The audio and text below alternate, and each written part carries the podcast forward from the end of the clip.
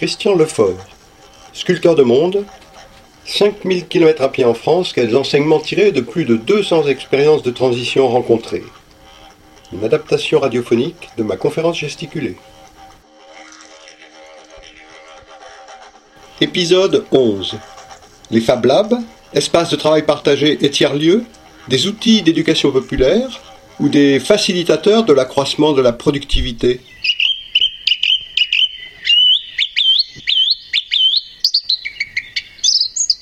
En 2016, lorsque je suis allé sur le site du quatrième singe Géographie des alternatives, j'ai découvert une carte de France des Fab Labs.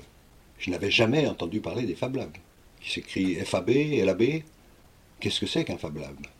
J'avais entendu parler des imprimantes 3D. J'avais aussi entendu parler des découpeuses laser et d'un certain nombre d'autres technologies de pointe qui travaillent sous le contrôle des ordinateurs et qui permettent de faire des travaux d'extrême précision. Toutes ces technologies sont des technologies qui sont apparues à la fin du XXe siècle et cela a amené au tout début du XXIe, en 2000-2001, les enseignants d'une université américaine, le MIT, Massachusetts Institute of Technology, de dire mais si nous créions un lieu où nous mettrions à disposition de tous nos étudiants toutes ces nouvelles technologies, mais ce serait génial. Ça leur permettrait de, développer leur créativité et de développer des choses qu'on ne verra jamais apparaître sinon. Et c'est ce qu'ils ont fait. Ils ont ouvert un lieu qui a été nommé le premier Fab Lab ou laboratoire de fabrication. Donc il est apparu en 2002 ce lieu, mais très rapidement aux États-Unis, dans d'autres universités, d'autres Fab Labs ont vu le jour. Et ça a aussi passé par-dessus l'océan, puisque dès 2009, sept ans plus tard, le premier Fab Lab est apparu à Toulouse. Alors j'ai regardé sur la carte, et ce que j'ai vu, c'est que sur mon chemin, il y avait un Fab Lab. Il y en avait même plusieurs, mais il y en avait un en tout cas qui m'intéressait particulièrement, celui de Lannion, dans les Côtes d'Armor, parce que c'était un Fab Lab qui existait déjà depuis 4 ans en 2016, donc qui avait été créé en 2012. Un des dix premiers qui était apparu en France. Et sur leur site, que je suis allé regarder, il était véritablement présenté comme un outil de l'éducation populaire. Alors, pas de problème, il fallait absolument que j'y aille.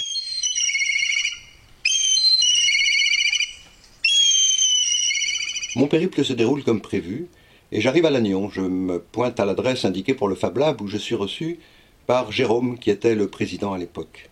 Tout de suite, il me dit voilà, tu vois ce lieu, tu vois toutes ces machines numérisées, eh bien, tout cela est à la disposition que de qui le désire, habitant à Lannion ou dans les environs. En 2012, nous avons créé une association 1901. Pour être membre de l'association, il suffit de payer 30 euros par an. Tu peux venir ici, tu peux utiliser les machines les machines que nous avons réussi à financer par du financement participatif. Et puis, eh ben, comment ça marche? Oh, c'est très simple. Tu as une idée, tu arrives avec ton idée, et là, tu es accueilli dans ce lieu. Et tu peux raconter ton idée à tous ceux qui sont là.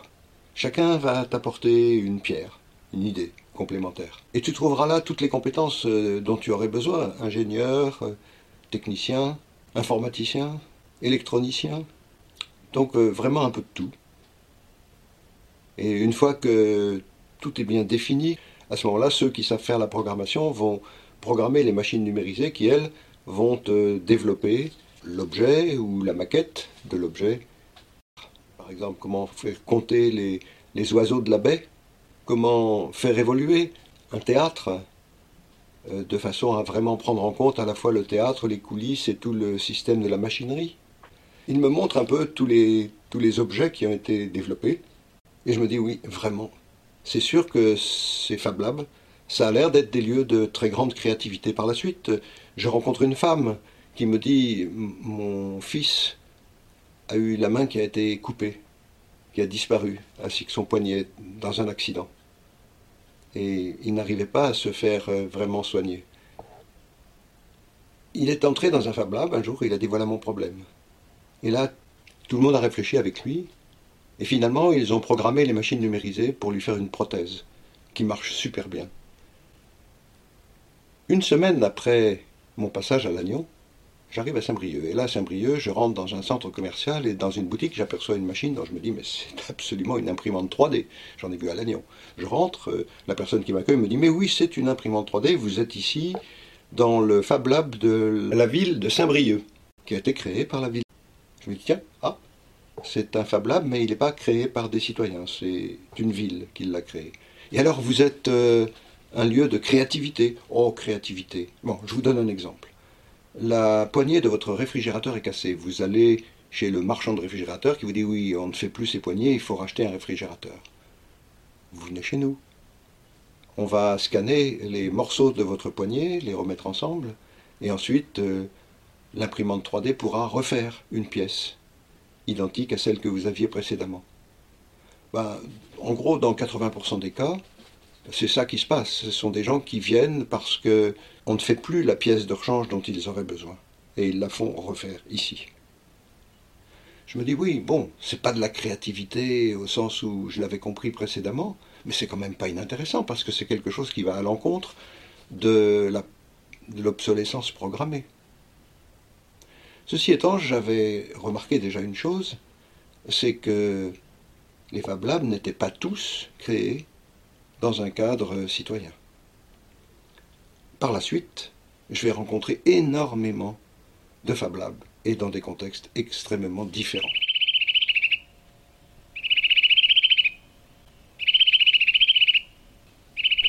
En 2012, il y avait 10 Fab Labs en France. Aujourd'hui, il y en a plus de 500. Certains sont à l'origine euh, créé par un groupe d'individus, de citoyens, comme celui qu'on a vu à Lannion, ou par euh, une collectivité locale ou territoriale, comme ce que l'on a vu à Saint-Brieuc, on en trouve aussi maintenant partout, et supportant tous les modes de production existants. Le mode de production artisanal, des groupements d'artisans, le mode de production de l'économie sociale et solidaire, on en trouve dans des entreprises d'économie sociale et solidaire, et on en trouve aussi dans le mode de production dominant, donc aussi bien euh, chez le roi Merlin que dans des chambres de commerce et de l'industrie. Contrairement à ce que j'ai pu dire dans les épisodes précédents sur euh, le lycée-collège euh, expérimental d'Hérouville-Saint-Clair près de Caen, ou ce que j'ai pu dire aussi pour l'expérience de démocratie participative de Trémargat en centre-Bretagne. C'était des expériences qui faisaient peur au pouvoir en place et au système de production dominant. Ici, avec les Fab Labs, pas de peur, aucun frein lié à la peur. Je dirais même plus, ça peut être totalement récupéré par le système de production dominant. Donc il a tout intérêt à ce que ça continue à exister, avec en plus le fait que c'est un marché, un marché pour les imprimantes 3D, un marché pour euh, les découpeuses laser et pour toutes les autres machines. Sur mon chemin, j'ai croisé un autre type d'expérience qui présente un peu les mêmes caractéristiques que les Fab Labs, c'est-à-dire des expériences innovantes qui ne font pas peur et qui peuvent être totalement récupérées par le mode de production dominant. Il s'agit des espaces de travail partagés. Les premiers espaces de travail partagés que j'ai rencontrés avaient été créés par des personnes qui voulaient se regrouper pour ne pas rester isolées chez elles et profiter d'être ensemble pour avoir en commun des appareils comme euh, une imprimante, un scanner et une cuisine commune, ce qui leur permettait d'avoir un peu de vivre ensemble pendant leur temps de travail. Mais des espaces de travail partagés, il y en a que j'ai croisés aussi, euh, qui appartenaient à des particuliers ou à des entreprises, lesquelles louaient à l'heure, à la journée, à la semaine, parfois à l'année, des espaces de travail et l'accès aux différentes machines, dans une logique de faire du profit. Et entre les deux, il y avait aussi des espaces de travail partagés euh, développés, mis en place par des collectivités locales ou des associations à but non lucratif. Donc dans un cas comme dans l'autre, les Fab Labs ou les espaces de travail partagés, il n'y aura pas de commun automatiquement. Il y aura un commun si cet espace de créativité ou cet espace de travail est approprié par des individus qui vont le gérer pour améliorer et la créativité individuelle et le vivre ensemble. Le reste du temps, on sera sur le marché sans qu'il y ait la notion de commun. Peut-on alors dire qu'un Fab Lab est un outil d'éducation populaire? Eh bien, oui. Dans le cas de figure où il y a du commun, dans le cas de figure où le lieu et les outils sont à la disposition de tous, quelles que soient les origines sociales, quelle que soit la formation, quelle que soit la profession, pour permettre le développement de la créativité personnelle, mais aussi de la créativité en groupe, oui, là, on a un outil d'éducation populaire. Et j'ai été très frappé de voir que ce genre de Fab Lab était souvent en lien avec l'association des petits débrouillards qui, euh, un peu partout en France, cherchent à populariser la science auprès des enfants. Quand j'étais en Bretagne, j'ai vu passer un, un, camion qui était une sorte de petit Fab Lab ambulant qui allait de village en village pour permettre aux enfants de rencontrer toutes ces technologies ultramodernes.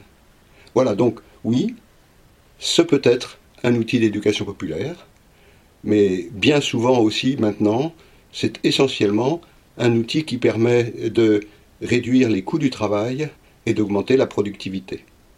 Voilà, cet épisode est terminé. Le prochain épisode, qui sera le dernier des douze épisodes, cherchera à tirer quelques conclusions sur l'ensemble des expériences que j'ai croisées. À bientôt.